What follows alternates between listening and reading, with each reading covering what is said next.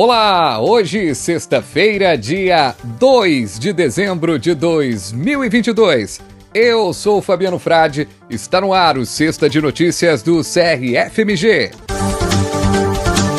O FMG dá início aos testes clínicos de vacina contra a Covid-19, 100% brasileira. CRFMG quer saber qual a sua área de maior interesse. Conheça o Capacifar Interativo. Projeto de lei que trata sobre o piso salarial farmacêutico é aprovado pela Comissão de Seguridade Social e Família.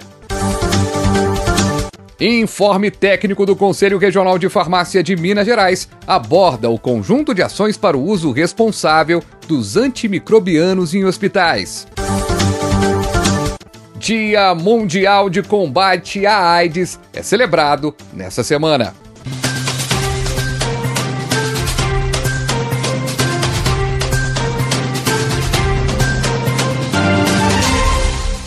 A UFMG deu início aos testes clínicos da vacina contra a Covid-19 100% brasileira. A primeira vacina brasileira contra a Covid-19 começou a ser testada na última sexta-feira, dia 25 de novembro. A expectativa é que o imunizante desenvolvido pelo Centro de Tecnologia de Vacinas da UFMG esteja disponível para o público a partir do primeiro semestre de 2024. Até lá, os testes clínicos seguem em três etapas. As duas primeiras fases, que ocorrem em Belo Horizonte envolvem 432 voluntários. Mais de mil pessoas se inscreveram para participar dos ensaios clínicos. Durante o estudo, os participantes serão acompanhados por um ano. Farmacêutica, farmacêutico, quer saber a sua área de maior interesse? Conheça o Capacifar Interativo. Pensando em alinhar o calendário de 2023 com os propósitos dos farmacêuticos mineiros, foi lançado o portal Farma Interativo. Nessa plataforma você pode informar sua cidade e área de maior interesse para que sejam programadas capacitações presenciais e online por meio do Capacifar. Acesse o portal Farma e participe da nossa pesquisa. Queremos saber sua opinião. PL 1559-2021, que trata sobre o piso salarial farmacêutico, é aprovado pela Comissão de Seguridade Social e Família. O PL dispõe sobre o piso nacional de R$ 6.500 para os farmacêuticos e adicional de 10% para o responsável técnico. Mais uma vez, precisamos da mobilização de todos os farmacêuticos na solicitação de apoio dos parlamentares que compõem as próximas comissões. A participação de todos é muito importante.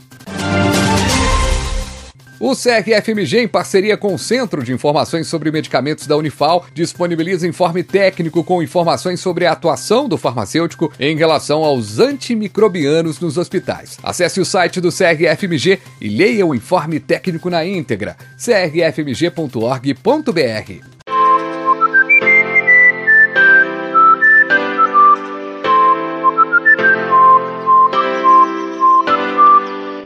Ontem, dia 1 de dezembro, foi celebrado o Dia Mundial de Combate à AIDS. Promover a saúde integral das pessoas vivendo com HIV por meio do cuidado farmacêutico é uma necessidade. A abordagem ao paciente envolve um processo de escuta individualizada, centrada nas necessidades farmacoterapêuticas da pessoa. A atuação do farmacêutico junto à equipe multiprofissional se baseia também em conscientizar sobre o uso racional dos medicamentos e na realização de testes rápidos periódicos, que é instrumento fundamental de identificação de casos casos positivos, possibilitando o tratamento precoce. Seja um propagador dessa causa.